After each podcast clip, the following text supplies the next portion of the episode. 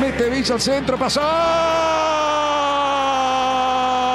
de Luisito, de Vázquez, de Boca, de Boca, de Boca, de Boca del campeón, de Boca del campeón de Luis Vázquez, cuando no el 38 siempre está cargado, señoras y señores. 41 minutos, se termina el partido y Boca va a ser campeón de la Copa de la Liga. Luis Luisito Vázquez, cabezazo y adentro. Boca 3, 0. Sí, vos, Luis, vos. Boca es el campeón del fútbol argentino. Un club sobreanalizado por la prensa. Todo se dramatiza, que si gana, que si pierde, que si empata, que si saca un lateral mal, eh, que, si no tira bien al ley del offside. Todo es un drama. Sin embargo, Boca ganó su cuarto título sobre seis en juego. Le buscamos aquí los motivos por los cuales Boca es un justo campeón del fútbol argentino.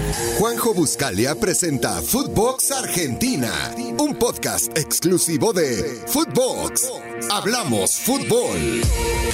Boca es el campeón del fútbol argentino. Cuarta vez en los últimos seis torneos. Es cierto, alguno podrá decir Copa de la Liga, otro torneo local. De los eh, últimos seis torneos que eh, Boca jugó, ganó cuatro. Quiere decir que tal mal no le está yendo al, equipo que ha impuesto un predominio clarísimo en el fútbol doméstico en los últimos tiempos. Sin embargo, y lo veníamos marcando últimamente aquí en, en, en Footbox Argentina, este Boca sobreanalizado quiere decir, todo lo que pasa en Boca es una caja de resonancia tan grande que los periodistas tendemos, barra tienden, no me sumo demasiado a esa, a esa eh, lógica, tienden a dramatizar. ¿eh? Un lateral mal sacado es sinónimo de que Bataglia tiene que dejar el cargo y es un inútil. Y evidentemente no era tan así. Por suerte lo venimos marcando hace tiempo y para, bueno, para, para muestra solamente vayan a nuestros eh, programas anteriores en donde veníamos marcando estas situaciones. Vamos a tratar aquí con Walter Zafarian de encontrar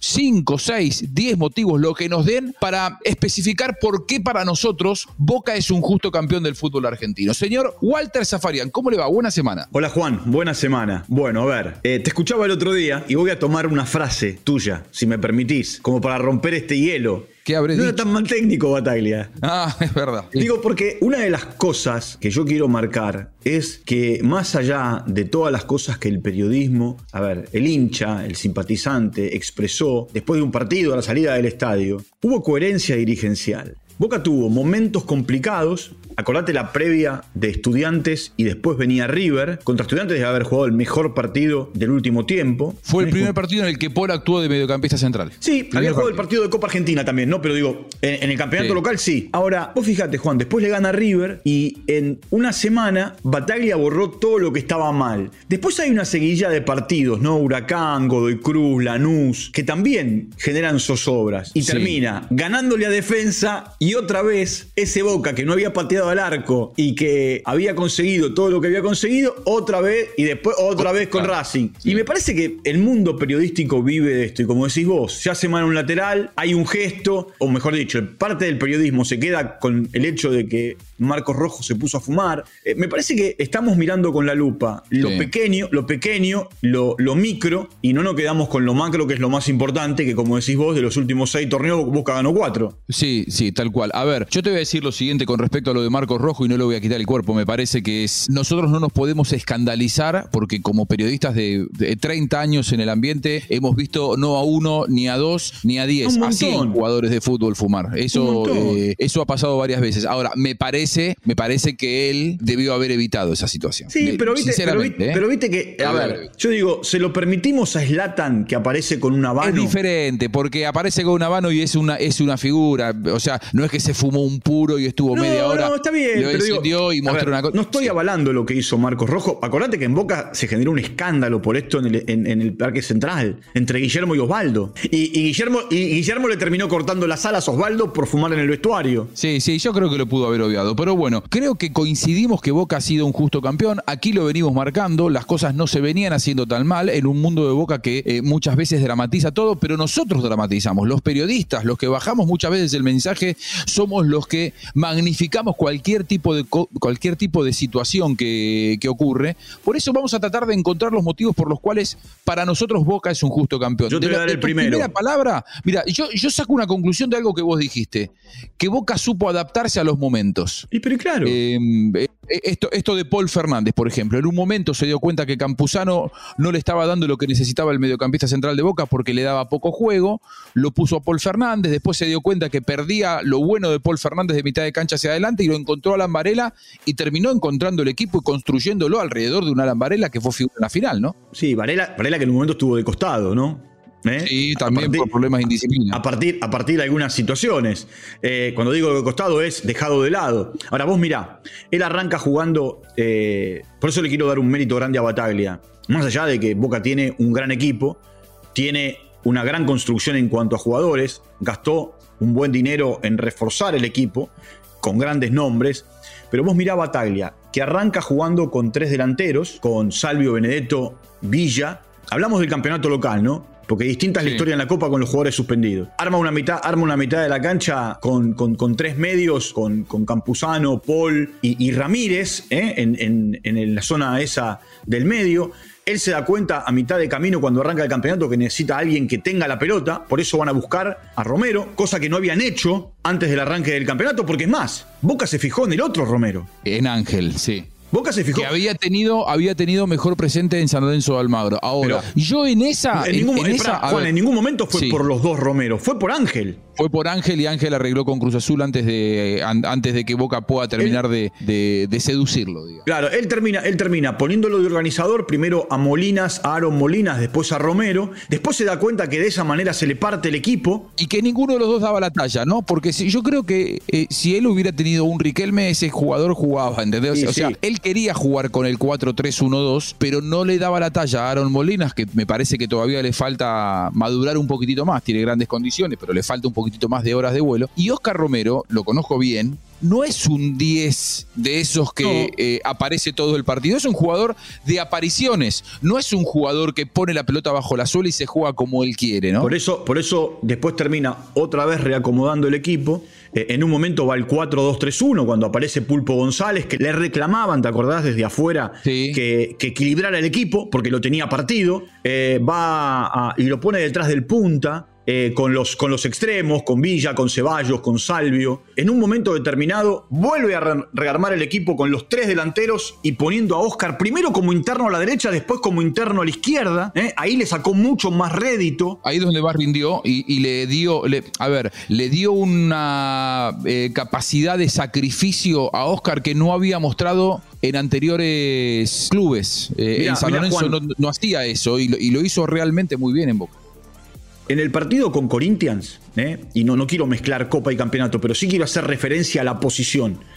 En el partido con Corinthians, eh, la mayoría se quedó con el cabezazo de Salvio que se fue afuera. Es más, algunos del púlpito quisieron explicarle a Salvio cómo debió cabecear. Ahora, el movimiento de Romero por la izquierda y el centro a la carrera que mete es tremendo. Sí, es extraordinario. Eh, pero es un jugador es un jugador que se adapta a la posición, eh, esto es seguramente un mérito para él, pero enlace no es, y creo que Boca fue a buscar en Oscar Romero un enlace y después se dio cuenta que no lo podía utilizar como tal. El primero entonces de los atributos se lo damos a Bataglia, ¿no? que supo eh, adaptarse a los momentos e ir cambiando de acuerdo a lo que él iba viendo. Me parece que el equipo lo fue encontrando, porque te acordás cuando en el arranque del campeonato él dijo, necesitamos encontrar una identidad, lo mataron porque dijeron lleva ya eh, nueve meses de trabajo, ocho meses de trabajo. Hasta el mismo Boca mundo Boca, encontrar la identidad rápido, claro. Y bueno, creo que Boca termina encontrando la identidad. Eh, supo adaptarse a los momentos, te la tomo esa. Creo que tuvo un super plantel. Te sumo la segunda. bueno, eh, eso, seguro. Tiene un plantel extraordinario, Boca, porque tiene soluciones en el banco de suplente. Te diría eh, más probadas que las de River en muchos casos. Más probadas que las de River. A ver, acá yo no, quiero comparar ni mucho menos. River también tiene un gran plantel, ¿no? Pero digo, a ver, Boca fue y trajo a Benedetto. Y Benedetto, más allá de cómo fue la estrategia y la ingeniería para traerlo, a Boca le costó 5 millones de dólares. No importa si me debían, si tuve que pagar o si cedía a un futbolista en una triangulación de jugadores. A Boca Benedetto traerlo le costó 5 millones de dólares. Romero no es un jugador barato que si bien llegó libre, debe tener un contrato importante. Boca, Boca hizo un gran esfuerzo para, para renovarle a, algunos futbolistas, entre ellos Fabra, que termina siendo importante. Acordate que cuando llegó Bataglia, Fabra había perdido su lugar y jugaba Sandes. Hoy casi nadie se acuerda de Sandes en Boca.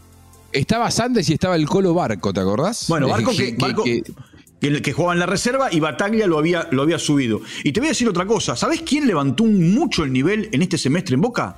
Advíncula. Sí, sí, sí. Advíncula, ayer yo comenté el partido para la señal internacional. Para mí, Advíncula fue, junto con Fabra, los dos mejores de Boca en el partido de, ayer. Fabra termina sacándole un plus por el gol, lógicamente, pero Advíncula siempre muy firme. ¿eh? Y, otro a mí no me había gustado nada. Y otro jugador que en Boca muchas veces es criticado, hablando de los, de los que juegan defensivamente, eh, y ya había demostrado en el famoso partido con River, ¿te acordás? Que termina perdiendo 2 a 1, hace el gol Zambrano, que todo el mundo decía, River debió ganar por más goles, bueno, es Zambrano. Sí, Zambrano yo me, acuerdo, yo me acuerdo cuando Gareca decía Zambrano, Zambrano, y hubo mucha crítica sobre Zambrano porque o lo expulsaban o se cargaba de faltas, y a lo mejor lo que necesitaba era un tiempo de adaptación. Y hoy, Fabra levantó su nivel, Advíncula levantó su nivel, eh, Zambrano cuando juega rinde. A eso hay que sumarle que Boca recuperó a sus dos centrales eh, titulares de jerarquía, que son izquierdos y rojo, más un arquero que leía a nuestro querido amigo Silvio Maverino, en los 10 últimos partidos mano a mano, no recibió goles. Wow, qué dato ese, ¿eh? Qué dato ese. Bueno, super plantel. Eh, a esta de super plantel se puede poner un apéndice que es gran mérito de la dirigencia, porque este super plantel no está pagando eh, Boca los contratos, por ejemplo, Romero no gana en Boca lo que ganaba en San Lorenzo. Y eso también es cuidar eh, las arcas del club. Porque vos no podés armar un super plantel si regalás contratos. Fíjate lo que es el, desaguisado económico de San Lorenzo, que en muchos casos pagaba contratos más altos que River y Boca teniendo menos recursos. Bueno, Boca armó un super plantel, pero impone las leyes del mercado. Y ahí hay un mérito dirigencial. El jugador que eh, quiere jugar en Boca tiene que adaptarse a los números que Boca impone. No es al revés. Es decir, Boca no se adapta a las exigencias del futbolista, sino que Boca tiene un presupuesto. Ahí hay un gran mérito dirigencial para armar este super plantel, porque eso no se logra si no es con ese principio. Ahora, creo que tiene jugadores de selección que han ido apareciendo en los momentos que tenían que, aparecer, con la jerarquía evidentemente que tienen. ¿Qué último que le encontrarías, Walter? ¿Que supo jugar los partidos? Que le supo jugar a River, que le supo jugar a Racing. Digo, Boca no jugó igual ayer la final que como jugó contra Racing o como jugó contra River en el Monumental. Boca te mañata contra rivales que son superiores, o contra no los deja jugar y después o contra estudiantes